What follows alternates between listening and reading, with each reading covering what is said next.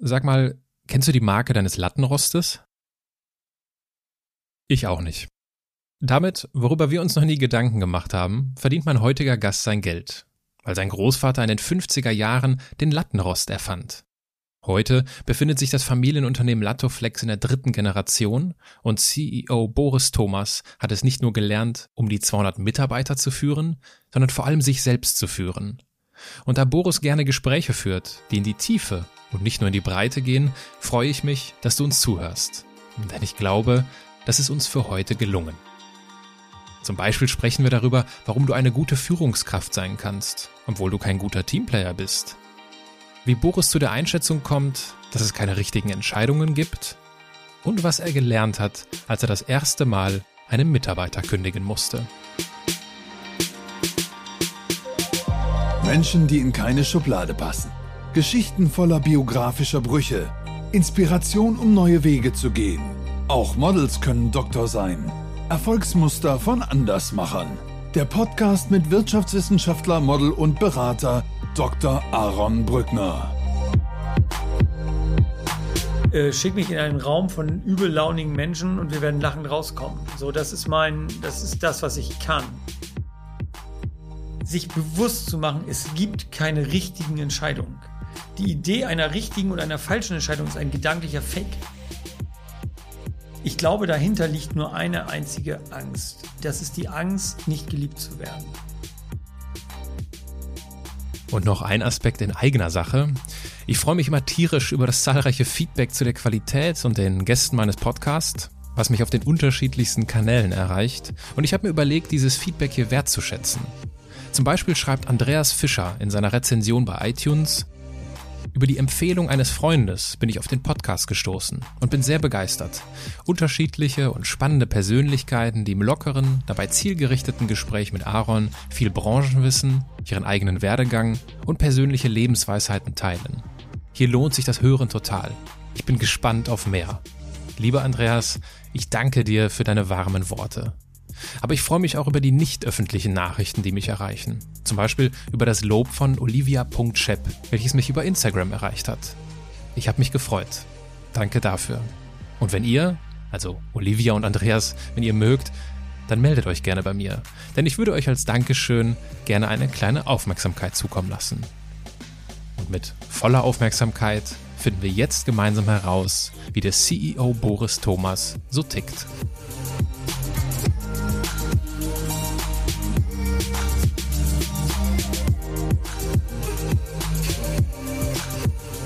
Boris, danke, dass du die Zeit für dieses Gespräch nimmst. Ja, gerne. Ich weiß das zu schätzen. Ich würde das Gespräch gerne mit einem Steckbrief beginnen. Hm, gerne. Damit wir ganz sportlich einsteigen. Dein Name. Boris Thomas. Dein Alter. 54. Deine Heimat. Bremerförde in Niedersachsen. Deine Geschwister. Ich habe ein, ich habe der Älteste, ich habe einen Bruder und eine Schwester, Pirker und Gonner. Dein Vorbild. Oh, das ist natürlich jetzt eine interessante Frage. Ich hätte jetzt fast spontan gesagt, sowas wie Nelson Mandela, aber ich habe so viele Vorbilder, also ich habe keine Ahnung. Ich glaube, es gibt ganz, ganz viele Vorbilder in meinem Leben, die ich hatte. Wenn ich, wenn ich einen wählen sollte, der mir sehr nah war, war es ganz klar mein Großvater. Dein Großvater dann inwiefern?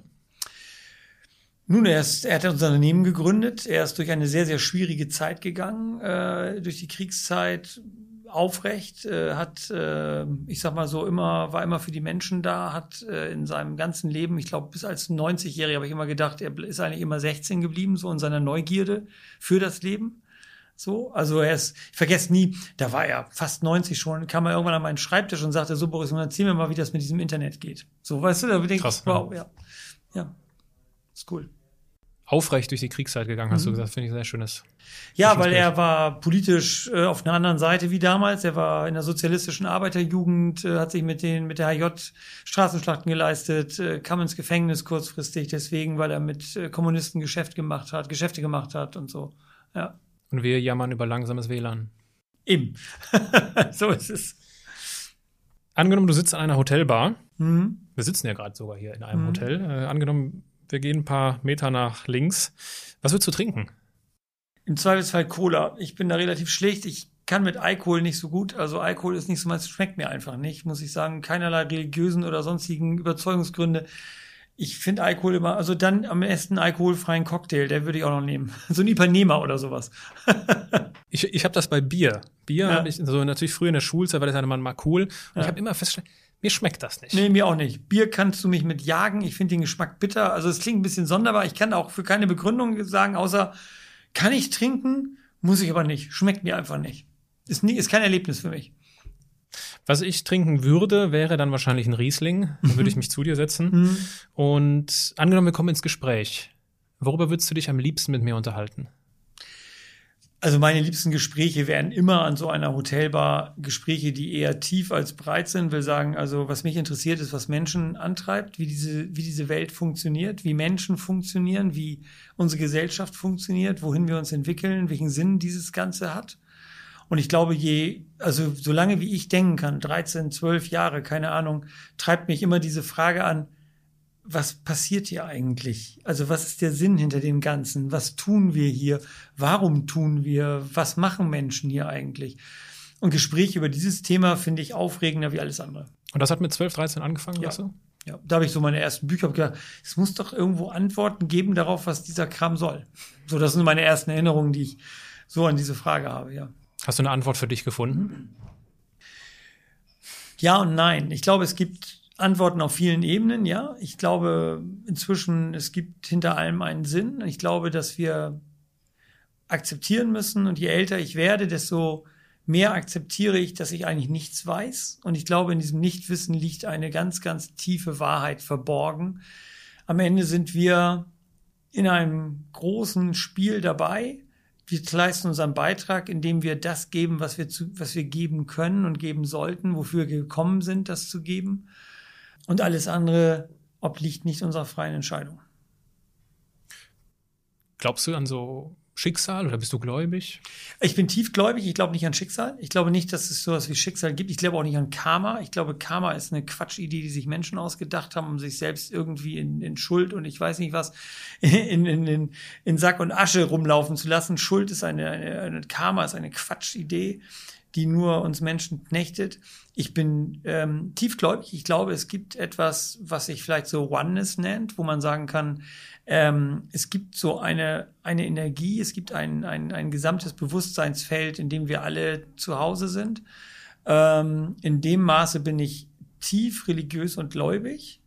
Ähm, ich habe mein Problem mit Religionen und mit Konzepten über Religion. Also, weil ich glaube, wenn wir Menschen anfangen, darüber Konzepte zu machen, verlieren wir den Faden. So, dann verlieren wir den, den Kern. Aber ansonsten ja, also würde ich mich schon als sehr, sehr gläubig bezeichnen, wenn wir die Konzepte wie Karma, Schicksal und ähnliche anderen Dinge weglassen, dann ja. Auch auf die Gefahr hin, dass wir jetzt schon viel zu tief gehen, aber wir sitzen in der Bar und du hast gesagt, du willst tiefgründige Gespräche führen. Ist dann das Leben nach dem Tod, Stichwort Himmel und Hölle, ist das ein Konzept, was von Menschen gemacht ist? Ja. Also ich, also, wobei ich immer sagen würde, das Leben nach dem Tod ist noch ein anderer Aspekt als Himmel und Hölle. Ich glaube, dass Himmel und Hölle, ja, ist ein, ist ein Konzept, was in einer, in meiner Idee, also ich sage jetzt mal, in meiner Welt von Gott, in meiner Welt von Welt, ähm, existiert das Thema Schuld und Hölle nicht, weil das ist ein, ein Konzept, mit dem wir selber uns quälen tagtäglich, ähm, mit dem wir uns klein machen mit dem wir nicht mehr in der Lage sind, liebevoll auf die Wahrheit und auf andere Menschen zu schauen. Das ist wie so ein Filter in unserem Kopf. Von daher würde ich das mal weglassen. Ansonsten, ja, klar. Also wir müssen halt immer aufpassen. Ich glaube, dass wir Menschen die Unbegreiflichkeit dessen, unserer Existenz, wenn wir sie versuchen in Worte zu kleiden, landen wir sehr schnell bei Konzepten. Und wir machen Religionen daraus und wir machen Rituale daraus und Kulte daraus und ich weiß nicht was und haben komische Ideen die am Ende aber dann nicht mehr dazu führen, wofür sie eigentlich da waren, nämlich den Menschen dabei zu helfen, aus ihrem Leiden erlöst zu werden, so wie Buddha das vor 2500 Jahren mal unterm Bodhibaum gesagt hat. Mein Ziel ist hier, die Leute aus dem Leiden rauszuholen. Äh, und wenn du dir heute Tony Robbins oder wen auch annimmst und fragst, warum tust du, was du tust, sagen sie alle, ich will, dass dieses Leiden aufhört. So, und ich glaube eben, wenn wir zu sehr in Konzepte gehen, äh, verrennen wir uns. Weil unser Gehirn ist zu klein dafür. Ja, ich merke schon, wir würden so einen Abend an der Bar, würden wir gut, würden wir gut füllen können. Ich würde dich aber dann auch irgendwann fragen, Boris, Mensch, du scheinst ja ein richtig tiefgründiger Typ zu sein. Was machst du denn so beruflich? Gut, beruflich rein auf rein hier und jetzt im Irdischen bin ich äh, seit Jahr und Tag, seit über 25 Jahren Geschäftsführer Gesellschafter von der Firma Latoflex. Wir produzieren, das hat mein, mein Großvater und mein Vater, dem da sehr viel zu verdanken ist, haben in den 50er Jahren den ersten Lattenrost der Welt gebaut. In Bremerförde. Äh, das war so die Idee, ein Bett gegen Rückenschmerzen zu bauen. Ähm, und haben das gegen alle Widerstände zum Standard durchgesetzt. So, also wir sind sozusagen die Mutter aller Lattenroste. Und ähm, ich bin dort glücklich äh, an einer Position zu sein. Das heißt, ich bin Chef dort von Latoflex. Ich bestimme die Geschicke von Latoflex.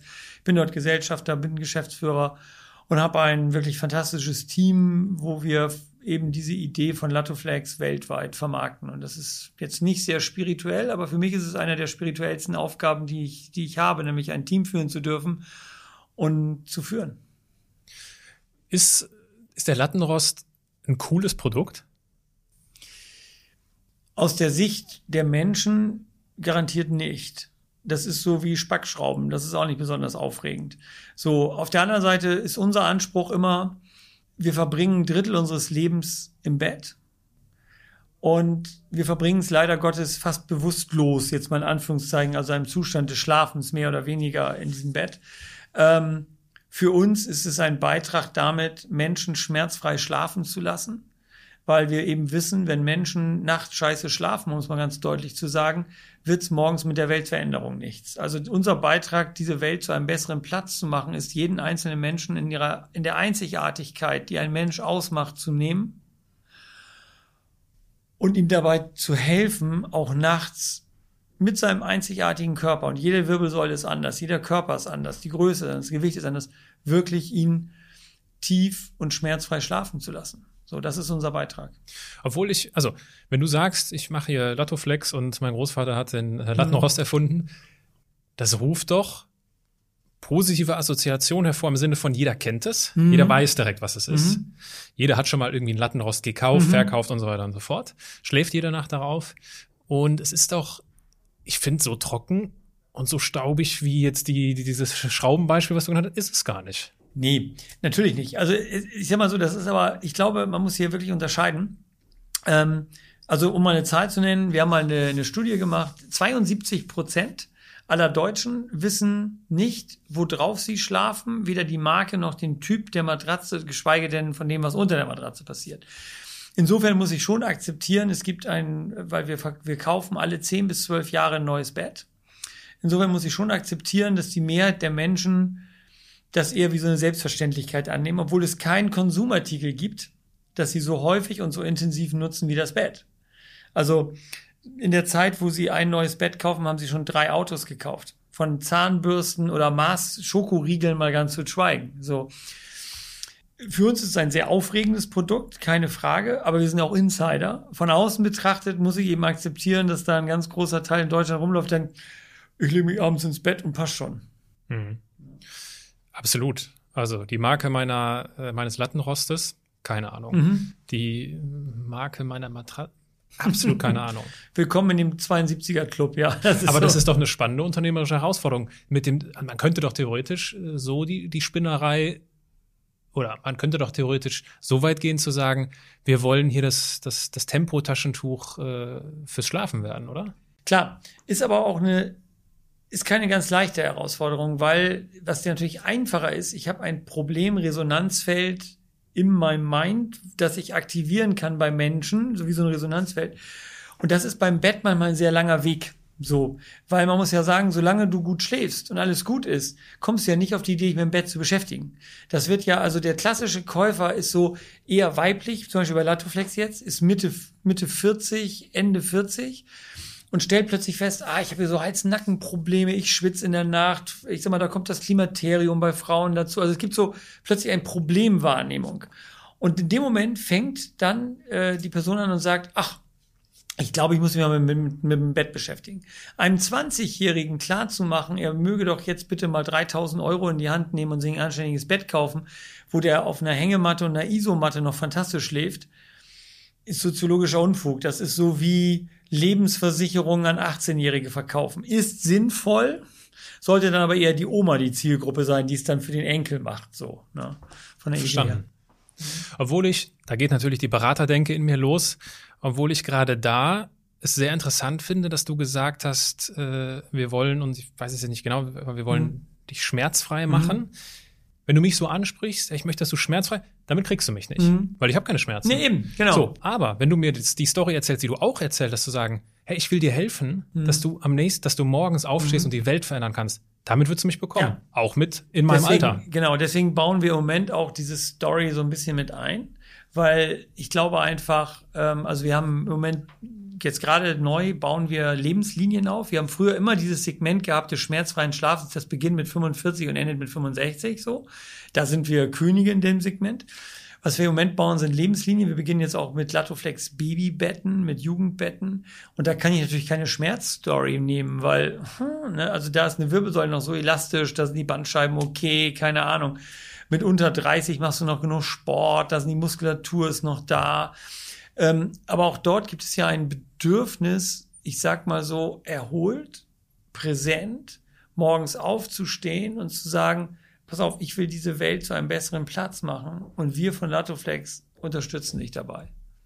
Ja, also viel Erfolg dabei, die, die, Story etwas schmerzfreier zu machen. Ja, ja, ist eine schmerzfreiere Story, das stimmt. Lass uns äh, so ein paar Rahmendaten mal zusammenfassen, damit die Zuhörer auch ein äh, konkretes mhm. Bild von deinem Unternehmen bekommen. Ihr seid ein Familienunternehmen in der dritten Generation. Jetzt habe ich über Familienunternehmen promoviert und ich weiß, dass die meisten Familienunternehmen spätestens die dritte äh, Generation nicht überleben. Mhm. Ähm, darauf kommen wir aber gleich noch. Ihr seid circa 200 Mitarbeiter, ist das mhm. richtig? Ja. Standorte, wie viele Standorte habt ihr? Also unsere Hauptproduktion ist Bremerförde, mitten zwischen Hamburg und äh, Bremen gelegen in der Mitte. Wir haben noch eine Niederlassung in Seattle, den USA. Dort sind wir speziell im, im, im Rehabilitationsbereich unterwegs. Die machen den ganzen Bereich in den USA für uns, äh, was ich meine, therapeutische Liegen angeht, also für Altersheime, Pflegeheime, Krankenhäuser und so weiter. Ähm, wir haben dann weltweit relativ viele Lizenzpartner. Die größten sind, ist die Firma Recticell in, in, Belgien, die machen Frankreich, Niederlande und Belgien zusammen. Wir haben die Firma Picolin in Spanien, das ist ein Lizenzpartner von uns, die also sozusagen mit unseren Schutzrechten dort vor Ort sind. Und wir haben jetzt inzwischen unser zweitgrößtes Lizenzgebiet ist China. Ähm, dort haben wir einen Lizenzpartner, die inzwischen fast 70 Latoflex-Geschäfte mit uns in China betreiben. So, das ist so, wie wir aufgestellt sind. Also ein klassischer Hidden Champion. Wenn man so will, ja, wir sind, wir besetzen einfach eine Nische. Das ist immer in fast allen Märkten so rund acht bis zehn Prozent äh, des Marktes bedienen wir. 90 Prozent bedienen wir nicht. Das ist eher dann der Discount-Bereich oder die preiswerteren Segmente. Klar, wir haben eher den Kunden, der sagt, das will ich jetzt haben. Wo fangen denn so die Preise an? Also im Moment starten wir im Matratzenbereich bei rund 700 Euro VK also Verkaufswert und äh, die Unterfederung nochmal dasselbe. Ich sag mal, so ein Paket Latoflex kostet 1400 Euro. Da geht's los. Für Matratze und Lattenrost. Genau, als Einliegen kommt natürlich das Bett noch droben drauf. Also wir haben jetzt ja. auch eine eigene Bettlinie gelauncht, die liegt so bei 2700 Euro, startet die etwa dann als komplettes Paket mit äh, Polster und allem, was dazugehört, so mit Kopfteil und so. Okay. Ja, ich hatte es gerade schon gesagt, die meisten Familienunternehmen überleben die dritte Generation. Ich, ich glaube, es sind vier Prozent oder sowas. Mhm. Ich bin nicht mehr ganz mhm. äh, äh, in meinen Daten drin. mit Hinblick auf die, mit Hinblick auf eure mhm. Überlebensfähigkeit. Wer führt das Unternehmen? Wir haben, das ist eine sehr spannende Frage im Moment. Wir haben vor drei Jahren, also in der Vergangenheit gab es ein, eine klare Teilung. Ich habe Latoflex komplett alleine geführt. Mein Bruder hat die Firma Thomas Hilfen komplett alleine geführt. Meine Schwester war am Unternehmen nicht direkt beteiligt. Ähm, das gab eine uralte Regelung. Die haben wir vor drei Jahren über den Haufen geschmissen und haben eine Holding gegründet um eben gerade für die nächsten Generationen, die dann noch kommen mögen, wie viel es immer auch sein mögen, weiß man ja nie bei Familienunternehmen, äh, eine absichernde Struktur aufzubauen. Und im Rahmen dieser Holding ist jetzt meine Schwester mit in die Firma reingekommen und wir haben die Dinge ziemlich eng zusammengezurrt. Also im Moment haben wir zwar noch weiterhin unsere Aufgabenteilung, äh, aber rein besitztechnisch sozusagen haben wir jetzt drei Gesellschafter. Das sind meine beiden Geschwister und das bin ich seit drei Jahren. Und wer führt das Unternehmen?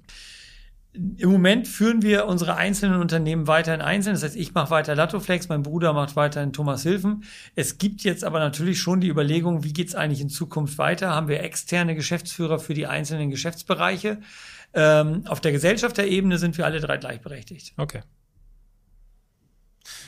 Ich frage so penetrant nach, Ja, ja. entschuldige, weil Alles gut. Äh, das hat bei ja das sind ja die spannenden Fragen. genau, dabei. das, das, hat, das hat in den Interviews bei der bei der Forschung immer die schönsten Antworten Ja, gegeben. ja. Wer führt eigentlich ihr Unternehmen? Mhm. So diese Selbstverständlichkeit, ja, aber das und da kamen immer tolle tolle Mhm. Geschichten, Glaube ich. weil das Flugzeug kann auch nur einer fliegen Mhm. Ist so. und deswegen hake ich da immer gerne nach Mhm. einfach, wer ist jetzt wirklich Mhm. Ist auch für Familien, gerade wenn dann eben mehrere Interessenten aus der Erbengemeinschaft sind, die führen wollen, sicherlich immer die spannendste Herausforderung. Da, wir haben uns da auch begleiten lassen durch die, durch die Intis, die ja so in dem Familienunternehmerbereich da ganz viel machen. Und die haben immer gesagt, 90 Prozent Psychologie, 10 Prozent Verträge. Und da ist ganz viel Wahres dran. Das Ja, stimmt. Genau. genau.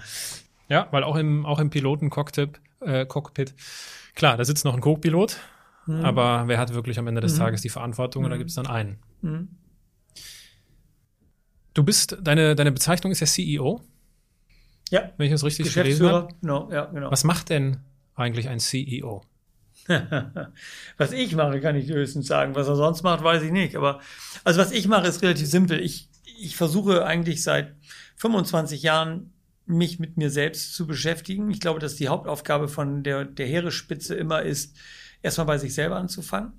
Meine Hauptaufgabe ist weiter am Unternehmen tätig zu sein. Ich versuche so wenig wie möglich, natürlich ist es manchmal notwendig, aber so wenig wie möglich im Tagesgeschäft akut dabei zu sein. Klar weiß ich, was läuft, aber ich versuche mein Team immer so aufzustellen. Ich war jetzt zum Beispiel, um mal so ein Beispiel zu nennen, ich war jetzt im Juni, war ich mit meinem Sohn auf einer Tracking-Tour in, in Mustang oben bis zur chinesischen Grenze hoch. Das war echt gigantisch.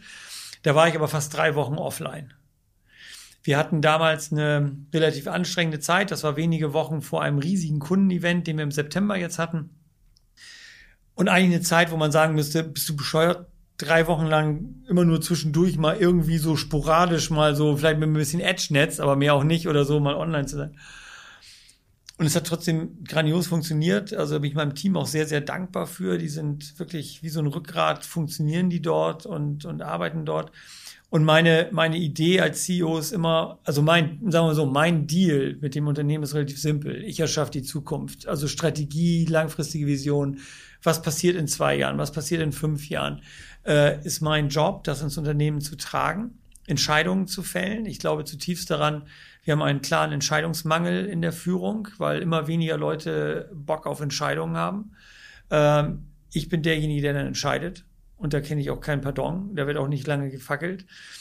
Und das ist so meine Hauptaufgabe. So wie ich mich im Moment sehe, ist es wirklich dieses Unternehmen wie so ein Uhrwerk am Laufen zu halten, zu gucken, hier ein bisschen Öl, da ein bisschen gucken, wo, wo steuern wir hin, wie, was macht die Zukunft, dort neue Türen aufzustoßen, die Strategien festzulegen und zu entscheiden, wenn Nebel aufkommt. Sonst entscheiden die Leute selber. Aber wenn, es gibt ja immer diese klassischen Entscheidungen, wo man denkt, rechts oder links, was jetzt, was jetzt, was jetzt, so, alle beiden Wege sehen gut aus, können das Vorteil, das denn, irgendwann kommst du mit deinen Listen nicht mehr weiter und mit Excel-Tabellen, dann muss irgendeiner sagen, gut, dann entscheiden wir jetzt, wir machen es jetzt so.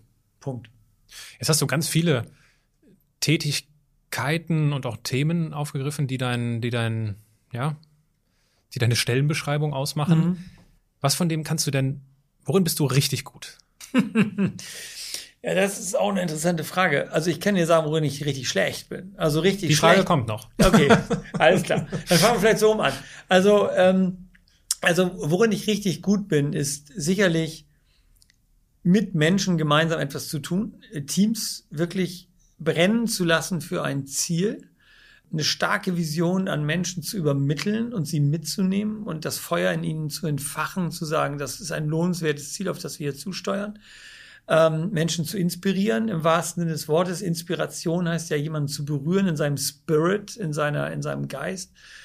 Ähm, das sind definitiv meine Stärken. Also so, äh, schick mich in einen Raum von übellaunigen Menschen und wir werden lachend rauskommen. So, das ist mein, das ist das, was ich kann. Also der Rest ist ziemlich kläglich, glaube ich, bei mir. Aber das kann ich wenigstens. Also darauf kann ich mich immer berufen, wenn alles schief geht, dass ich dann eine Chance habe, mich mit jemandem hinzusetzen und mit einem Team hinzusetzen und sie wirklich mitzunehmen. War das schon immer so? Also war der, war der sechsjährige Boris auch schon so ein Brandstifter im positiven Sinne? Naja, sagen wir mal so, ich glaube, dass ich eigentlich, und das widerspricht sich vielleicht ein bisschen, super schüchtern bin. Also wenn ich mich zurückerinnere an meine, an meine, an meine Kindheit oder so, ich bin eher introvertiert. Ich bin nicht, also zum Beispiel, wenn du mich quälen wolltest, würdest du sagen, hier draußen im Hotel gibt's jetzt gleich eine ganz tolle Networking-Party, wo jeder mit jedem quatscht. Da würde ich sofort sagen, bin raus. ich gehe eine Runde im Block. Wenn ihr fertig seid, sagt Bescheid. Ich bin ganz schlecht. Ich bin mit solchen Dingen wirklich, wirklich ganz schlecht, weil ich habe mir fehlt da auch die Gabe zu, auf Menschen so zuzugehen und mit denen zu reden oder so. Ich brauche da entweder meine Bühne, das ist mein Sicherheitsraum so. Ich brauche da mein Feld. Ähm, ich bin eher, auch wenn ich zurückdenke, ich war immer introvertiert. Also meine Mutter hatte immer chronisch Sorge, ich würde irgendwie sozial abgehängt, weil ich nie richtig so große Freundesgruppen hatte oder so. Ich kannte immer zwei, drei Leute und das waren die dann. Punkt.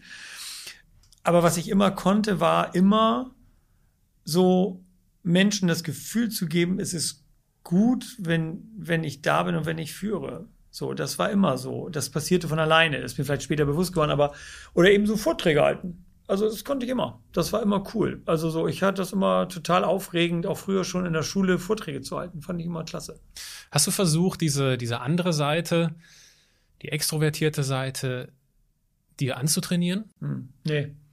Habe ich, hab ja, habe ich mal drüber nachgedacht, habe gesagt, Mama wäre ich gern ein anderer, was natürlich Quatsch ist oder so. Man ist so, wie man ist. Ich finde es total mühsam. Also in mein, also je älter ich werde, desto mühsamer fällt es mir, über lange über meine Schwächen nachzudenken. Und da habe ich echt zahlreich. Ich habe zahlreiche Schwächen. Ich glaube, dass wir auch in den Unternehmen mit Mitarbeitern zu viel rumlaborieren an Schwächen, die Menschen scheinbar irgendwie haben. Meine Erfahrung ist fast negativ dabei was viel mehr funktioniert, sich zwei Fragen zu stellen. Was ist die Stärke dieser Person und wo, an welcher Position im Team kann sie diese Stärke am besten zur Geltung bringen und das zu würdigen und wertzuschätzen. Und ich habe erlebt, dass Menschen, die in ihrem Verhalten, ich sag mal, von anderen Mitarbeitern angegriffen worden sind, weil sie sagen, das geht gar nicht, das ist ein Arsch, wie kann der nur und immer in Meetings stört er und so weiter. Wenn man sich fragt, was ist seine Stärke und sein Beitrag in diesem Team und wo kann er diese Stärke optimal zur Entfaltung bringen. Statt permanent zu sagen, ich setze jemanden auf eine Position und zu sagen, der hat jetzt die und die Macken und die muss ich jetzt ausbügeln, damit er die Position ausführen kann, mal umgekehrt denken. Von daher, nee, ich sag dir ganz ehrlich, ich bin da auch müde mit. Also ich bekenne mich dazu, es gibt, ich bin in ganz, ganz vielen Dingen richtig, richtig schlecht. So. Ich kann zum Beispiel nicht singen. Ich habe jetzt aber auch keine Lust, einen Gesangsunterricht zu nehmen, weil ich denke, oh, vielleicht kann ich mit ganz viel Training. Ich glaube, dass man mit Training ganz viel erreichen kann.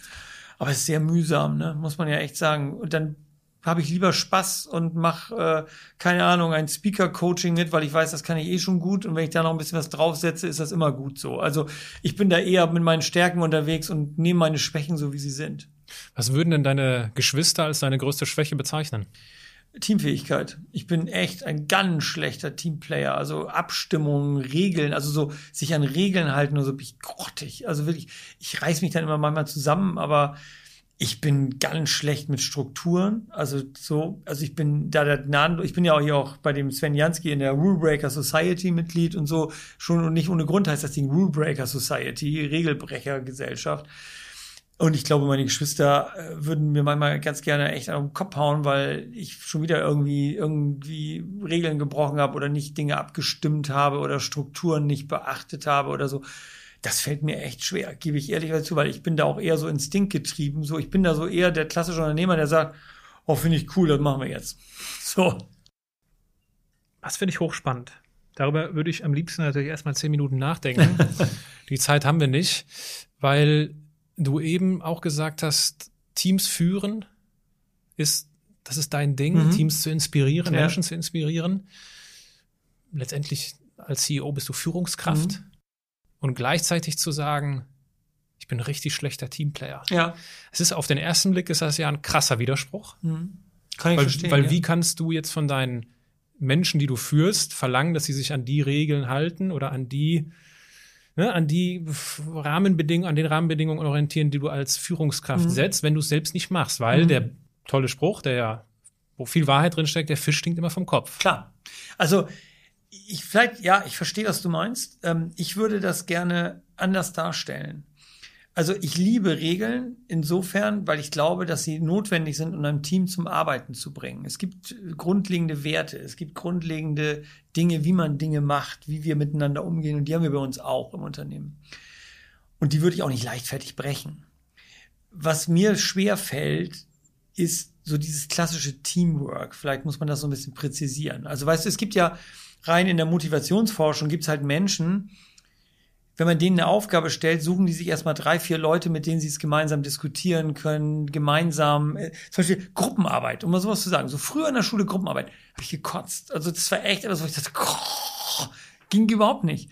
Am liebsten hatte ich das, gib mir eine Aufgabe, gib mir eine Woche Zeit und ich präsentiere euch eine Lösung. So, ich hatte nie ein Problem damit, am Gegenteil. Also meine Lieblingsarbeitszeit, vielleicht das auch nochmal so als ein Beispiel, ist eigentlich immer so ab Mitternacht oder so, oder so.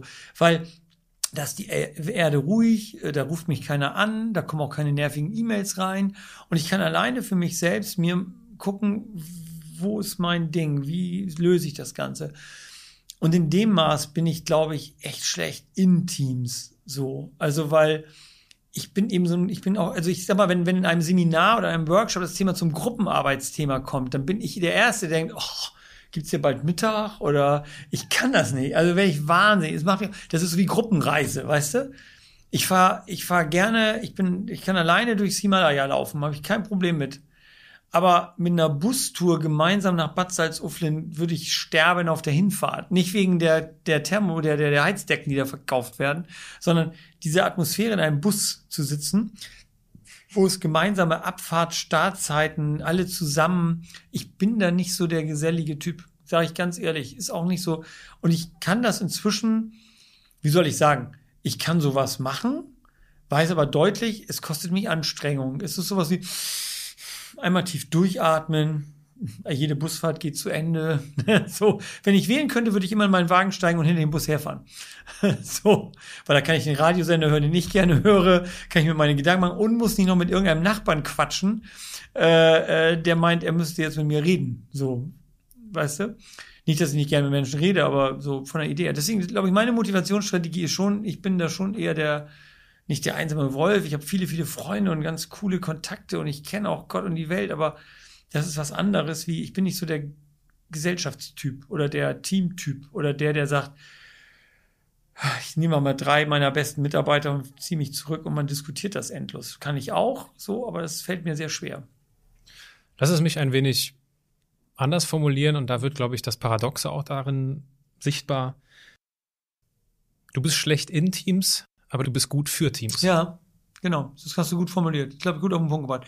Ich bin, ja, das stimmt. Das ist also absolut richtig. Und ich, und ich glaube allerdings auch, dieses Paradoxe ist für mich immer auch ein Zeichen aller, also ich habe ganz viele Biografien gelesen in meinem Leben, weil ich liebe Biografien von Menschen. Ich glaube, dass es, dass alle, alle Unternehmer, die wirklich Unternehmer waren und nicht angestellte Manager, das ist noch eine andere Liga, aber wirkliche Unternehmer, die die Dinge zum Einsturz gebracht haben, die Dinge verändert haben oder so, immer so ein bisschen Paradoxien in sich tragen, so von beiden was. Also so auch so ein Steve Jobs ist total introvertiert gewesen oder so. Das war keiner, der jetzt irgendwie Chaka Chaka irgendwo reinkam und die Party gerockt hat oder so. Und das bin ich auch nicht. Und äh, klar, das klingt auf den ersten Blick verrückt. Ich bin eigentlich eher schüchtern und introvertiert. Auf der anderen Seite weiß ich eben, gib mir eine Bühne, so wie jetzt vorgestern in Bielefeld bei den 12 Minutes, und ich rock das dann schon. Mhm. Aber beides finde ich jetzt okay. Ich habe auch mit beiden gelernt zu leben. Lass uns, also ich kann mir vorstellen, dass viele Zuhörer, und da schließe ich mich mit ein natürlich, die, jeder kennt das. Mhm. Jeder hat so eine Eigenschaft, jeder hat eine Erfahrung gesammelt, wo er gemerkt hat, so bin ich, das mag ich, da fühle ich mich wohl, aber ich passe damit nicht rein. Gibt es in meinem Leben zahlreich. Mhm. Und mich hat es viele Jahre, und ich glaube, das ist jetzt ja auch nichts Ungewöhnliches, gebraucht, um zu diesen, zu diesem passenderweise Anderssein zu stehen. Mhm. Was würdest du einem Zuhörer raten, der jetzt zuhört und sich denkt, ja stimmt, irgendwie, ich würde mich auch lieber in mein Auto setzen und hinter dem Bus herfahren, weil dieses Bild lässt sich übertragen mhm. auf viele andere mhm. berufliche Situationen und auch private Situationen. Was würdest du einem Menschen raten, der damit noch, ja, kämpft, mit sich ringt und irgendwie versucht, doch irgendwie so zu sein, wie er sein soll, aber eigentlich will er doch so sein, wie er ist? Mhm. Das ist eine ziemlich, ziemlich spannende Frage. Wahrscheinlich eine der Kernfragen von Menschentwicklung an sich, weil am Ende geht es bei jedem Coaching-Prozess eigentlich um diese Frage. Sich daran zu erinnern, was will ich denn eigentlich wirklich? Warum bin ich wirklich hier? Meine Erfahrung ist relativ simpel. Es gibt viele Ebenen, auf der man das lösen kann, so und anschauen kann. Ich glaube, dahinter liegt nur eine einzige Angst und die, das ist die Angst, nicht geliebt zu werden. So und ähm, ich glaube, dass diese Angst fast für fast alle Ängste, die wir kennen, verantwortlich ist. Die ist sehr, sehr tief. Darüber liegen dann verschiedene Schichten. Das bauen wir dann immer uns so zurecht. Aber wenn man das so sozusagen tief taucht in die Angst, kommt man auf eine untere Ebene und das ist diese Befürchtung, die Leute lieben mich dann nicht mehr, sie mögen mich dann nicht mehr, meine Eltern mögen mich nicht mehr, meine Arbeitskollegen, sie, sie, wir werden abgelehnt. Was meine Erfahrung ist, du kannst wahrscheinlich diese Angst nie mit einem Schalter richtig deaktivieren. Ich glaube, dass selbst große Leute auf den Bühnen wie ein Tony Robbins oder so immer noch diese Angst auch in sich tragen. Sie wird, die, die wird, wir werden nie angstfrei sein von dieser Angst. Was ich aber erkennen, erkennen durfte, war, dass jede Form von Coaching-Prozess und Entwicklungsprozess immer darum geht, das Unbewusste bewusst zu machen, das Unsichtbare sichtbar zu machen. Und ich glaube, es kann viel tun, wenn man an irgendeiner Stelle in seinem Leben sich mal ehrlich dazu bekennt und sagt, es sind nicht die anderen, die schuld sind. Es sind nicht die anderen irgendwie blöd oder die müssten, wenn meine Eltern anders wären, wenn mein Partner anders wäre, wenn mein Chef anders wäre, dann wäre mein Leben ewige Glückseligkeit und ich könnte endlich das Leben leben, was ich immer leben wollte. Das ist die größte Lüge, die wir uns erzählen. Deswegen glaube ich auch nicht an solche, solche Fantasiemärchen wie, wenn wir erstmal so ein bedingungsloses Grundeinkommen haben, fangen wir alle an, unsere Potenziale zu entfalten. Das ist Bullshit. Das stimmt nicht. Es sind nicht die anderen, es ist nicht die Gesellschaft, es ist nicht das Geld. Es ist einzig und allein die Angst von jedem Einzelnen von uns. Wir stoßen auf Ablehnung und wir werden nicht mehr geliebt. Wir wollen geliebt werden als Menschen. Das ist eine Ursehnsucht, die wir in uns tragen. Ich habe festgestellt, wenn man sie bewusst wahrnimmt und ehrlich dazu steht und sagt, ja, das stimmt, wenn ich das jetzt tue, würden meine Eltern mich scheiße finden, wenn ich das jetzt tue, finden meine Kollegen mich doof. Nehmen das Beispiel von dem Bus. Wenn ich jetzt mit dem Auto alleine hinterherfahre, werden alle Leute da oben sagen, was für ein arrogantes Arschloch ist das, dass der da hinterherfährt mit dem Bus. Es hilft schon mal viel, sich das bewusst zu machen, dass nicht die doof sind, die im Bus sitzen es ist mein Problem, wie ich auf die Situation gucke. Es ist mein Problem, es ist meine Angst, es ist meine Furcht. Und ich glaube, viel ist getan, wenn wir Menschen offen dafür sind, uns das bewusst zu machen, dass wir es sind, die uns selbst im Weg rumstehen. Ich habe mal gelernt, dass wir unsere Ängste nicht bekämpfen sollten, sondern anerkennen mhm. sollten, also sich unseren Ängsten zu stellen mhm. und sie nicht zu bekämpfen, weil sonst wären sie stärker. Absolut. Und da habe ich einmal den schönen Spruch gehört, der Weg aus der Angst führt durch die Angst hindurch. Ja, ist so. Finde ich sehr passend an der ja, Stelle. Komplett, ist wahr. Was mit Ängsten ja auch zu tun hat, ist das Thema Fehler machen. Mhm. Und jetzt bist du ja jemand, der sehr proaktiv Fehler will nicht gut heißt, aber du stellst dich schon hin und sagst, Fehler machen gehört dazu jetzt. Ne? Mhm. Ganz blöd in meinen Worten. Was war denn dein größter Fehler? Hm. Also wenn ich, wenn ich über alles gucke, über die letzten 30 Jahre meiner beruflichen Laufbahn, ist mein größter Fehler immer wieder gewesen, an bestimmten Stellen mir nicht selbst vertraut zu haben und nicht selbst, sage ich jetzt mal so, meinen Instinkten gefolgt zu haben. Das klingt jetzt ein bisschen verrückt, aber so, ich habe immer wieder festgestellt, wenn richtig was schiefgegangen ist. Und ich habe mich umgedreht und habe mir im Nachhinein ehrlich die Frage gestellt, sag mal, Boris, warst du dir von Anfang an sicher, dass das funktionieren wird? Hast du nicht ein komisches Gefühl schon am Anfang gehabt? Und da war immer ein Moment, mitten in einem Projekt oder was immer man vorhatte, wo man am Anfang dachte, Uiuiui, wenn das mal hier, das ist, fühlt sich aber gerade komisch an. Und dann gehe ich drüber weg, weil ich denke, ah, Quatsch, das passt schon, wir haben uns das, ah, die Excel-Tabellen und dann kommt man so in den Kopf rein oder so. Und Tony Robbins sagt ja immer so schön, if you're in your head, you're dead. Wenn du in deinem Kopf bist, bist du tot. Und ähm, mein größter Fehler ist definitiv an bestimmten Situationen in meinen Kopf gegangen zu sein, mir die Welt zurechtgebogen zu haben, irgendwie wie soll ich sagen, mir das schön geredet zu haben, was das am Ende immer noch schlimmer machte, als an irgendeiner Stelle zu sagen, hey, mein Instinkt sagt mir, hier müssen wir was machen, hier müssen wir eingreifen, hier müssen wir eine Richtungsänderung machen, was auch immer. Und ich habe es jetzt bis in die Gegenwart immer wieder, dass ich das Gefühl habe, ich muss einfach mehr und mehr lernen. Das ist so, wenn es um den Fehler geht. auch diesem Gefühl Rechnung zu tragen und auch manchmal nicht zu versuchen, es zu verdrängen, hier läuft irgendwas schief. Welche Rolle spielt das Fehlermachen in deinem Unternehmen? Weil du hast bei einem Vortrag, ich glaube, das war auch bei 12 Minutes Me in Hamburg hier. Mhm. Schöne Grüße an Oliver Rössling übrigens, ja. der auch schon im, der auch schon, der auch schon im Podcast äh, aufgetreten ist, äh, der uns das Machen beigebracht hat. Ähm, das war, glaube ich, Folge 10 oder 11 oder 13, irgendwo da bei mhm. dem, bei den jüngeren Zweistelligen. du hast gesagt, Fehler bestimmen die Kultur. Mhm eines Unternehmens, mhm. will ich ergänzen. Was meinst du damit? Wobei ich würde es korrigierenderweise so ausdrücken, der Umgang mit Fehlern bestimmt die Kultur. Das ist wahrscheinlich präziser. Ähm, ich glaube, dass der kulturprägende, das kulturprägende Moment in jedem Team, das gilt für Fußballteams, wie für Kindergarten, wie für Schule, wie für Unternehmen ist, immer die Art und Weise, wie wir durch Krisen gehen. Meine, das war mein Handy. Ähm, weil ich glaube, der, der Punkt ist, wir haben gute Zeiten und da gibt es Kickertische, da gibt es, ähm, da gibt es, ich sag mal, Weihnachtsfeiern, da gibt es Geschenke, alles gut. Unsere Eltern, wenn wir uns zurückerinnern, als wir Kinder waren, sind mit uns in Heidepark Soltau gefahren, haben unterm Weihnachtsbaum ganz viele Geschenke ausgelegt.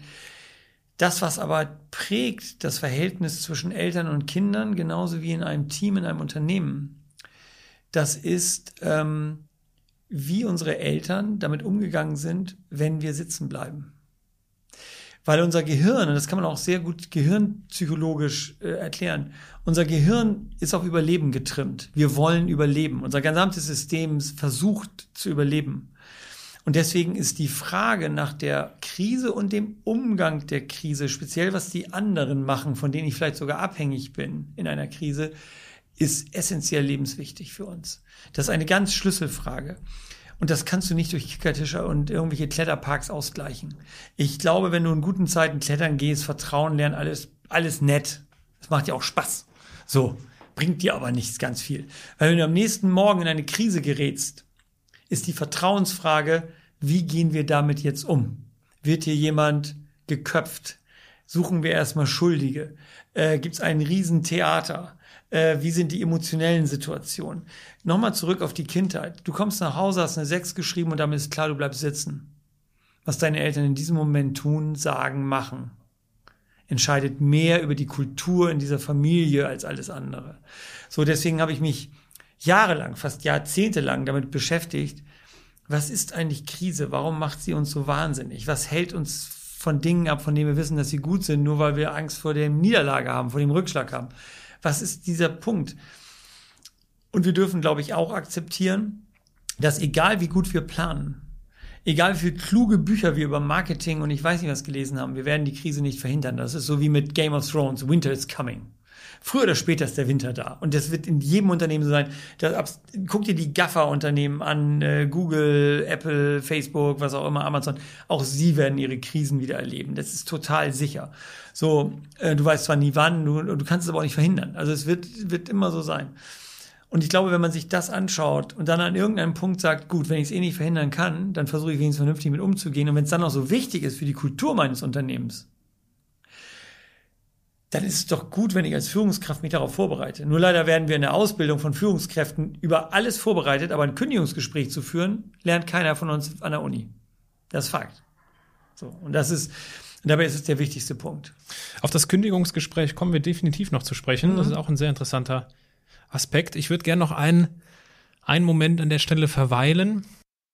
Gibt es eine Situation, an die du dich erinnerst, wo ihr unternehmerisch in eine Krise gekommen seid und du danach sagen konntest, Mensch Boris, jetzt bist du mal richtig gut mit der Krise umgegangen?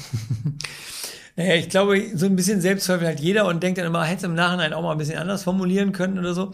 Nee, natürlich. Also wir haben, wir haben einige solcher Situationen gehabt. Wir haben in den letzten Jahren zwei, drei richtige, mächtige Marketing-Flops hingelegt. Da haben wir richtig Geld versenkt. Also wir reden hier 100.000 Euro plus X. Es hat nicht funktioniert. Ähm, wir haben zum Beispiel mal so einen Online-Rückenkurs in den letzten Jahren aufgebaut, weil wir dachten, Mensch, wir machen Online-Marketing, Leute mit Rückenschmerzen, machen so einen Online-Rückenkurs. Ding hat nicht funktioniert. So hat einfach nicht funktioniert. Wir haben alles probiert, wir haben alles ausprobiert, wir haben die besten Spezialisten, aber das Ding funktioniert einfach nicht. So, da haben wir richtig Geld versenkt. Und da weiß ich einfach die Entscheidung, war an einem Punkt zu sagen, wir beenden das jetzt hier. Ruhig, klar, weil, weil du kannst der Wahrheit nicht ausweichen. Und das Zweite, was mir so einfällt, ist so aus der aktuellen Vergangenheit. Wir haben zehn Jahre lang eigene Geschäfte betrieben. Wir haben eigene Bettengeschäfte betrieben an drei Standorten in Deutschland. Und man muss einfach feststellen, das passte irgendwie nie so richtig bei uns rein. Das war immer wie so ein Fremdkörper so, weil wir sind schon der klassische Hersteller, der Entwickler. Wir entwickeln Patente. Jetzt Einzelhandel in Speyer vor Ort zu machen, hat uns echt fehlte, ging, ging nicht. Wir haben eigene Leute abgestellt. Es kam irgendwie nie so richtig in Wallung. Die waren ganz okay, aber es machte einfach keinen Spaß. Und auch da bin ich aus dem, ich war im Skiurlaub und bin jetzt im Frühjahr wiedergekommen und habe mich mit meinem Verkaufsleiter, dem Dieter Tost, zusammengesetzt und gesagt, Dieter, mal eben eine Frage. Wenn wir hier und heute nochmal die Entscheidung fällen würden, wie vor zehn Jahren, wir würden solche eigenen Geschäfte übernehmen und, und, und führen, würden, wie lautet unsere Antwort? Er sagt, wir würden das nicht machen. Ich sage, okay, dann lass uns das jetzt beenden. Und wir haben innerhalb von vier Wochen das Thema beendet. Und es ist wirklich sauber auseinandergegangen. Ja, es war nicht schön für die Mitarbeiter vor Ort. Es ist jetzt keine tolle Nachricht. Es macht nicht Spaß, so ein Projekt dann zu beerdigen, wo so viel Herzblut auch von Mitarbeitern reingegangen ist. Auch das muss man wertschätzen und honorieren. Aber man muss auch allen Leuten immer klar machen, es bedeutet jetzt nicht, wir haben komplett versagt.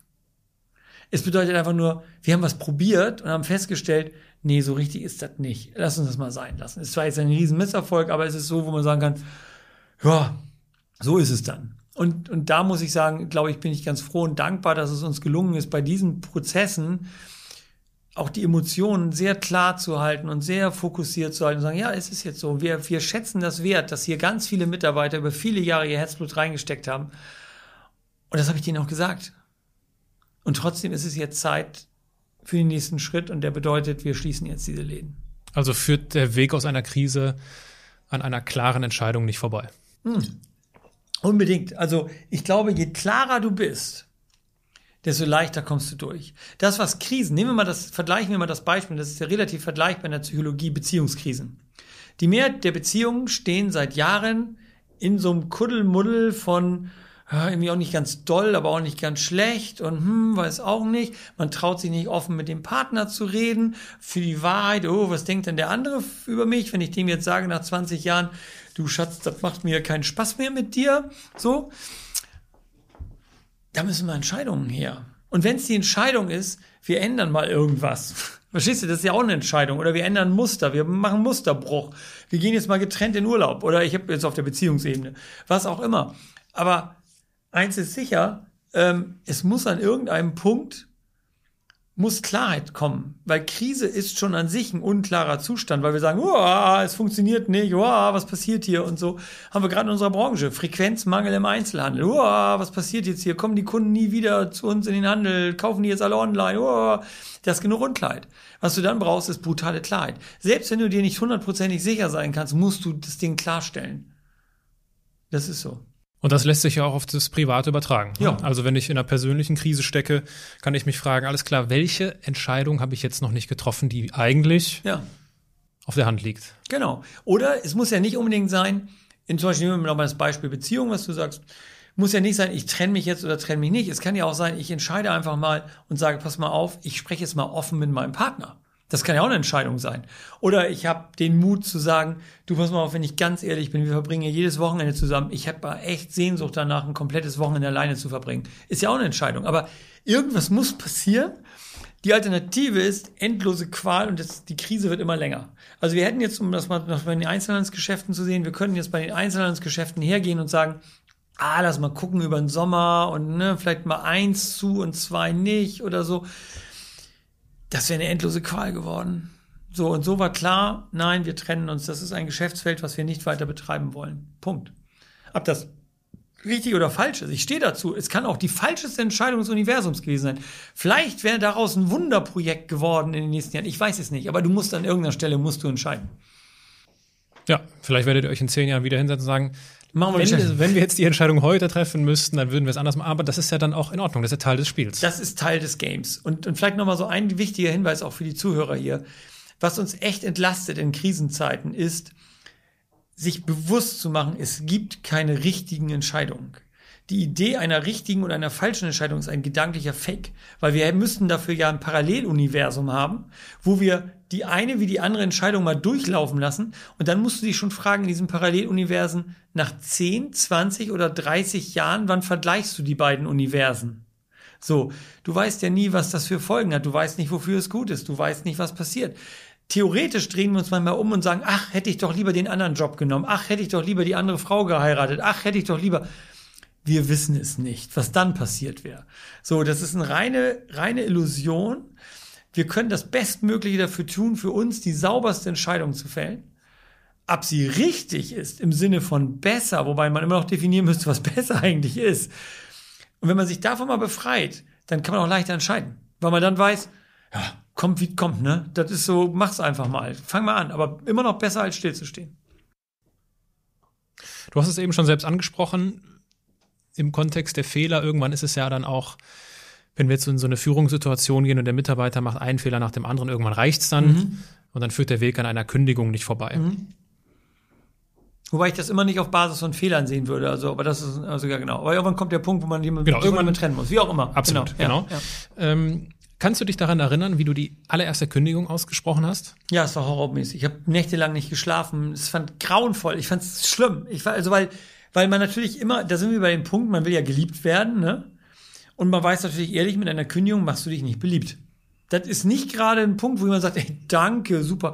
Auch da sind wir dabei. Ich habe Leute erlebt, die haben, äh, haben schlimme Kündigungen erlebt, unerwartete Kündigungen, mit denen sie nie gerechnet haben, die dann aber zehn Jahre später sagen, das Beste, was mir passiert ist, weil ich wäre sonst ewig in der Klitsche geblieben und habe jetzt hier den Job, den ich immer haben wollte und konnte das Leben meiner Träume leben. Danke, dass ihr mich gekündigt habt. Auch sowas gibt es. Aber in dem Moment ist es gruselig. Es ist wirklich gruselig. Und ich, das war für mich allerdings auch ein Anlass. Und ich habe da gestammelt und gestottert. Und das war wirklich ganz fürchterlich, muss ich sagen. Ich habe mich dann über Jahre da sehr mit beschäftigt, habe natürlich auch selber mich gefragt, was stresst dich da eigentlich, was ist das Problem? Und ich glaube, was man nicht tun darf, und das ist der schlimmste Fehler, den man machen kann in der Situation, ist, sich zu dissoziieren. Also so wirklich so zu tun, als wenn man jetzt, man schaltet auf so einen Robotermodus. Schönen guten Tag, Herr Müller. Ich muss Ihnen leider sagen, Sie sind hiermit entlassen. Auf Wiedersehen, hier unterschreiben Sie. Also, das kann man zwar tun, um sich selber zu schützen, hilft aber in der Situation auch nicht richtig weiter. So, ähm, was ich glaube ist, was man tun muss, ist ähm, mit einer mit einer sehr großen Klarheit, Ehrlichkeit und Offenheit spiegeln, was hier gerade passiert. Und da würde ich auch nicht lange rumeiern. Also nur mal so ein ganz mega Tipp ist für mich immer gewesen in all den, ich sage jetzt mal, unangenehmen Gesprächen, ja, das sind ja nicht immer nur Kündigungen, es können auch andere Dinge sein, Versetzungen oder ich weiß nicht was. So ist, sag's gleich am Anfang. Also was ich erlebt habe, sind Führungskräfte, die sich selber unsicher sind, fangen erstmal an so, ja, wie geht's Ihnen denn? Und, hm, und fangen da, ne? So, also ich find's total befreiend, wenn man am Anfang sagt, wissen Sie, ich habe jetzt eine echt bescheuerte Nachricht für Sie. Und das wird Sie nicht glücklich machen, aber wir werden uns, wir haben uns überlegt, wir werden uns trennen. Und dann zu sagen, so, und jetzt lass uns das anschauen, ich spiegel nochmal offen, wo das Thema ist, ne, so. Aber halte damit nicht in den Berg. Ich finde es unmenschlich. Menschen, also man spürt ja, hier stimmt was nicht. Man redet hier nicht über Smalltalk, ach, das Wetter heute oder so. Bring's auf den Tisch. Eier da nicht rum. Das ist der Punkt. Du hast in dem einen Vortrag bei 12 Minutes auch davon gesprochen, dass wir das nicht lernen. Du hast es eben ja auch schon gesagt. Mhm. Wir lernen nicht zu kündigen. Vollkommen richtig. Stellt sich mir natürlich die Frage, wie soll man das auch im Studium lernen? Ja. Studium ist ja Spielfeld, mhm. ist ja äh, irgendwie auf einer gewissen theoretischen Ebene auch, ja gut, man macht so ein paar Praxiserfahrungen, aber so richtig lernen tun wir doch das Gefühl von einer Kündigung nur, wenn wir es selbst machen. Und das bedeutet auch, wir stehen in der Verantwortung. Klar, das ist so wie theoretisch Fallschirmspringen oder genau. theoretisch genau. Achterbahn fahren. Kannst du theoretisch lange dir YouTube-Videos angucken über Fallschirmspringen, wenn du da oben im Flieger sitzt, ist mal eine andere Liga. Das ist dem ungenommen. Was ich jedoch glaube ist, und da bin ich jetzt wieder so ein bisschen, das ist so wie mit Speaker sein, sage ich jetzt mal so. Es gibt Leute, die können das auf der Bühne, die haben vielleicht ein Talent dafür und andere können es eher vielleicht nicht. So. Was ich aber glaube ist, es gibt sowas wie so ein Handwerkzeug. Weißt du, wie, was sind die schlimmsten Fehler, die Leute auf der Bühne machen? Wie vermeide ich die? Und wie kriege ich so eine Art Grundgerüst, um selbst wenn ich untalentiert bin, einen halbwegs ordentlichen Vortrag abzuliefern? Und ich glaube, was man schon lernen kann, ist, und das wäre mein Wunsch, Ich glaube, dass unser Studium zu contentlastig ist. Wir meinen immer, wir müssten jetzt sämtliche Kalkulationsmethoden des Universums. Ganz ehrlich, ich habe nie ein Content-Problem in meinem Leben gehabt. Wenn ich eine Frage hatte, habe ich schon irgendjemanden gefunden oder im Zweifelsfall nennt sich Google, findest du irgendwas, was dir weiterhilft in dieser Fragestellung. Ich habe kein Content-Problem in meinem Leben. Wir haben Content überladene Ausbildungssysteme, auch in den Firmen teilweise intern. Ich glaube immer, wenn jemand Bock auf irgendwas hat, findet er schon die Antworten. So war es in meinem Leben immer. Was aber helfen würde, ist auch zu verstehen, was macht eigentlich so eine Krise, was macht ein Kündigungsgespräch für mich so, so stressig, gibt es so eine Art Grundgerüst, so wie beim Speaker auch, wo man sagt, pass mal auf, wenn du auf der Bühne stehst, dreh dem Publikum nicht den Rücken zu, äh, mach lieber mit Flipchart und nicht mit PowerPoint, äh, mach diese und jene Dinge lieber nicht, wie gehe ich um, wenn mich jemand unterbricht beim Vortrag. Also es gibt ja so ein paar Dinge, wo man sagen kann, die helfen einem einfach enorm, eine halbwegs ordentliche Sache abzuliefern. Und so glaube ich auch, gibt es für solche Krisen, aber eben auch für Kündigungs- oder ungemütliche Gespräche, nennen wir sie mal so, Sowas wie Handwerkszeug, wo man einfach sagt, bring den Leuten das doch mal bei. Reflektier wenigstens mal, wie es geht. Dass es immer noch ein Mistgefühl ist, sei dahingestellt. Aber du weißt wenigstens, was du tun musst. Das weiß ja sonst keiner. Kannst du dich noch daran erinnern, wie dein Großvater Mitarbeiter gekündigt hat? nee, kann ich nicht. Also da war ich auch nie dabei. Keine Ahnung. Ich glaube, da hat auch jeder seinen eigenen Stil. Kann ich auch nur mutmaßen, aber ich weiß es nicht. Keine Ahnung, ob der jemals richtig da, weiß ich auch nicht. Es waren ja auch andere Zeiten. Die 50er Jahre waren ja auch wahrscheinlich Kündigungsgespräche eine relativ coole, eine kurze Angelegenheit, weil da arbeitsrechtlich auch ganz andere Rahmenbedingungen waren wie heutzutage. Keine Ahnung, weiß ich nicht. Muss ich passen. Lass uns, lass uns ganz weit zurückblicken und äh, in deine Kindheit schauen. Wer war der Held deiner Kindheit?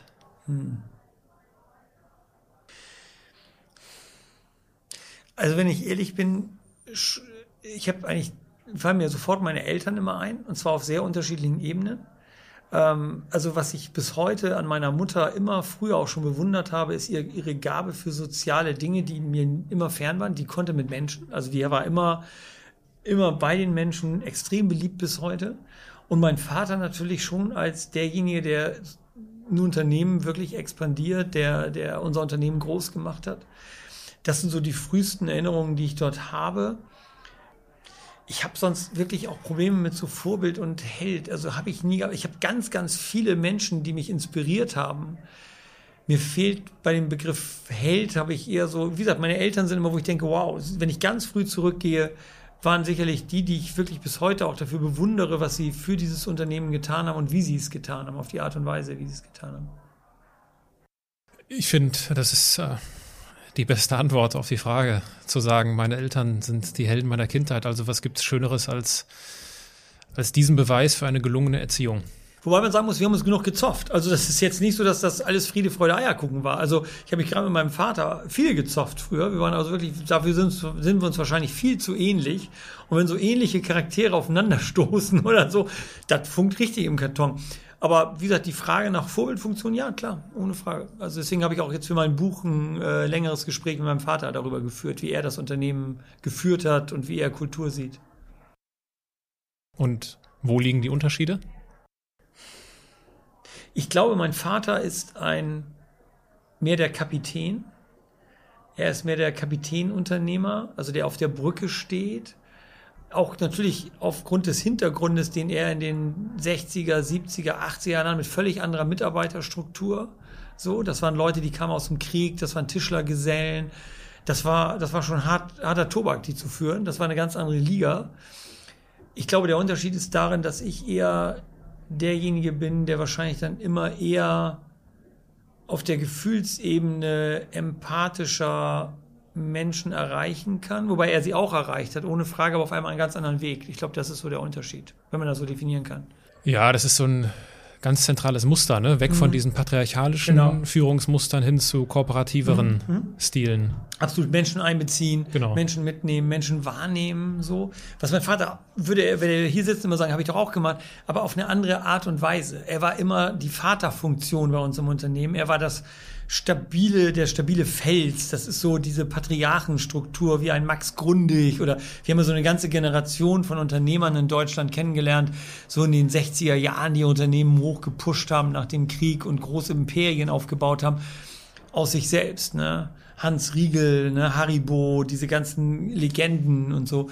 Und da zählt mein Vater ganz klar zu. Und da würde ich immer sagen, das verstehe ich, das könnte ich wahrscheinlich, aber wir haben halt andere Zeiten, wir haben andere Mitarbeiter, wir haben eine andere Struktur in den Unternehmen und wir haben andere Bedürfnisse, was Mitarbeiter auch erwarten in so einem Unternehmen. Ne? Genau, es geht weniger um besser und schlechter, sondern mhm. es geht eher um passend und unpassend. Absolut, genau. Und das ja. im zeitlichen mhm, Kontext. Genau. Gab es denn in deiner Kindheit schon Anzeichen dafür, was du heute beruflich machst? Hm. Eigentlich nicht, wenn ich ganz ehrlich bin, nicht. Also ich war mir auch selber unschlüssig. Also was mir Spaß gemacht hätte, wäre sicherlich sowas wie eine Unternehmensberatung gewesen, weil ich fand es immer aufregend, in unterschiedliche Unternehmen reinzugucken und dahinter die Kulissen zu gucken und zu sehen, wie ticken die, was passiert da. Aber wenn ich ganz ehrlich bin, nee. Also ich, ich, ich bin mir heute auch noch gar nicht ganz sicher, wenn dieses Unternehmen nicht da gewesen wäre und ich irgendwann gesagt hätte, cool, mache ich, was dann aus mir geworden wäre. Ich habe keine Ahnung, ich habe keinen blassen Schimmer, weil ich auch zu viele Schwächen habe. Also weil ich einfach auch weiß, was ich alles nicht kann. So. Und irgendwie hat es mich da dann schon hingespült an diese Stelle, wo ich jetzt bin. Und scheinbar kann ich da einen ganz ordentlichen Job abliefern, so mit den Stärken, die ich habe. Aber es wäre sehr schwierig geworden. Also wahrscheinlich mich irgendwann selbstständig gemacht müssen oder so mit meinem eigenen Unternehmen. Aber ich wäre da zu sehr inkompatibel gewesen für größere Strukturen wahrscheinlich oder so. Das ist eine spannende Reflexionsfrage, ne? dass du dir das stellst. Äh, was würde ich machen, wenn es dieses Unternehmen nicht gäbe? Hm. Also ganz sicher, ich wäre irgendwo im Bereich Coaching gelandet. Ich hätte was mit Menschen gemacht. Ich glaube, dass das ist etwas, was mir Tiere Spaß bringt, Menschen zu transformieren. Auf einer sehr tiefen Ebene natürlich. Nicht nur in diesem überflächlichen, was man sonst so Transformation nennt. Ich sag mal, neue Organigramme malen, sondern auf der Ebene. Ich bin vielleicht nicht der Richtige als Trainer oder so, aber was mir Spaß machen würde, ist schon Menschen durch Transformation und auch Teams durch Transformation zu begleiten. Klar, das ist so ein Kernding von mir, ja. Was hast du denn, wie ging es nach der Schule dann für dich weiter? Ich habe ähm, nach, dem, nach dem Gymnasium habe ich erst Zivildienst gemacht, dann eine Tischlerlehre gemacht, also was ganz handwerkliches. Ich bin also richtig Tischlergeselle. Zumeist habe ich es nie gebracht, schwarze Schaf der Familie. Aber ich habe immer einen Gesellenbrief. Dann habe ich eine Zeit lang programmiert. Ich habe Software entwickelt, habe ein paar Sachen da gemacht und habe dann nochmal angefangen zu studieren, Wirtschaftsingenieurwesen, Uni Karlsruhe, habe da Wirtschaftsingenieurwesen studiert und ja, Wirtschaftsingenieurwesen ist ja auch so was, ne? Sitzt zwischen allen Stühlen, kannst alles nur halb, ne? So gibt's da alle möglichen Witze drüber. So, und dann, ja, das war so. Und in welchem Alter kam dann so dieses, äh, okay, das Familienunternehmen ist meine Perspektive, in, in welchem Alter wurde das deutlich? Ich glaube, relativ am Ende meines Studiums. Auch selbst da war ich immer noch sehr unsicher und hatte irgendwie gedacht, ach, vielleicht machst du das lieber doch nicht und so und so. Ich glaube, der Kickfaktor war, als mein Vater sagte, pass auf, wir zerlegen hier mal dieses groß, diese große Einheit in einzelne Portionchen und eine Portionchen genannt Lattoflex kannst du führen. Und dann habe ich gesagt, ach, das ist irgendwie ganz cool, dann hätte ich ja mein eigenes Spielfeld. So. Und dann habe ich mir gedacht, ach, da kannst du richtig was gestalten, da kannst du was mit Menschen machen. Gucken wir mal. Und ich muss auch zugeben, ich bin sehr, sehr dankbar und ich habe diese Entscheidung nie bereut, weil ich durfte über die 25 Jahre so viel lernen, wie ich wahrscheinlich nirgendwo anders hätte lernen können. An mir selbst. Ich finde das eine hochspannende Entscheidung von deinem Vater. Mhm. Was war der Grund, weißt du? War das so die Angst davor, dass ihr Geschwister euch irgendwie untereinander zerstreitet? Ich glaube, ja, ich glaube, zum einen wollte mein Vater die Dinge gut geregelt haben. Ich glaube, da hat er immer ein Auge drauf gehabt, so, dass, weil, er, weil ich meine, jeder Familienunternehmer kennt diesen Zoff der Erbengemeinschaft. er wollte das ein bisschen vernünftig geregelt haben und hat dann glaube ich, sehr klug entschieden, dass wir alle erstmal unsere eigenen Spielfelder bekommen, weil wir waren auch zu unterschiedlich, wir waren auch in unseren Biografien unterschiedlich, wir, waren in unseren, wir sind in unserer Psychologie bis heute unterschiedlich. Und ich glaube, in der damaligen Zeit, gerade wenn du so, gerade nach dem Studium, Mitte, Ende 20, weißt du, ich glaube, da fehlt dir manchmal auch die Toleranz und die Ruhe in der Zeit, mit Unterschiedlichkeit umzugehen glaube, je älter wir werden, desto mehr akzeptieren wir, dass es Graustufen gibt. So. Und dass jeder, so wie er ist, okay ist, einfach nur anders. Wenn du jung bist, hast du irgendwie die Idee, so wie du bist, bist du einfach der coolste Hecht überhaupt und alle anderen sind Vollidioten. So, das, das relativiert sich über die Zeit. Da muss man dann ein bisschen mal ein paar Sachen erleben, wo man selber auf die Nase gefallen ist und feststellt, naja, so viel, du hast genauso viel Unrecht wie Recht und man nimmt sich dann selber zurück. Das wäre damals definitiv schiefgegangen. Wenn wir drei damals mit Mitte 20, das wäre also das, nee, das wäre überhaupt nicht gut gewesen oder so. Ist jetzt schon anstrengend genug, aber damals wäre es eine Vollkatastrophe geworden. Eine weise Entscheidung deines Vaters. Mhm. Hut ab. Absolut, absolut. Bin ich ihm auch sehr dankbar für. Ja. Angenommen, du müsstest ein Buch über dein Leben schreiben. Wie würde der Titel lauten? Also es müsste eigentlich ein Titel sein, der so lautet wie ähm, Die Suche nach der Wahrheit, Inspiration. Unterzeile wäre dann wahrscheinlich Inspiration und Leidenschaft und darüber wird stehen Suche nach der Wahrheit. Von wem würdest du gerne das Vorwort schreiben lassen? Ah, eine gute Frage. Vielleicht sogar von meinem Vater, ja. Du schreibst auch. Du hast das Buch geschrieben, das Mindset für Manager und Macher. Im Campus Verlag erscheint es.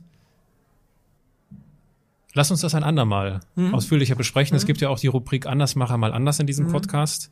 Und ich glaube, äh, bevor wir es jetzt in zweieinhalb Minuten packen, sollten wir eine halbe Stunde darüber reden Sehr gerne. wo du ja auch nochmal das Thema Krise ausführlicher bearbeitest. Und deswegen würde ich gerne auch mit Blick auf die Uhr zum Abschluss des, zum Abschluss des Gespräches kommen. Ja. Und da gibt's die zwei ganz besonderen Rubriken. Das, ist, das sind zunächst einmal die Halbsätze. Okay. Ich beginne einen Satz, du vollendest ihn. Ob kurz oder lang, das dir überlassen. Hm? Ganz in meinem Element bin ich, wenn Wenn ich bei mir bin, anders machen heißt für mich, den Mut zu haben, alles in Frage zu stellen, was ich je war. wenn ich mehr Zeit hätte, dann Würde ich mehr lesen. dankbar bin ich besonders für Dass ich das Leben bisher leben durfte, was ich gelebt habe, mit allem, was dazu gehört. Die letzte Rubrik sind die Assoziationen. Es wird noch Okay. kürzer. Ich werfe dir einfach einen Begriff zu. Und du kannst wieder kurz oder lang antworten. Okay. Startup. Finde ich spannend, wäre wahrscheinlich nichts für mich, aber ähm, ich finde das Konzept spannend. Krise.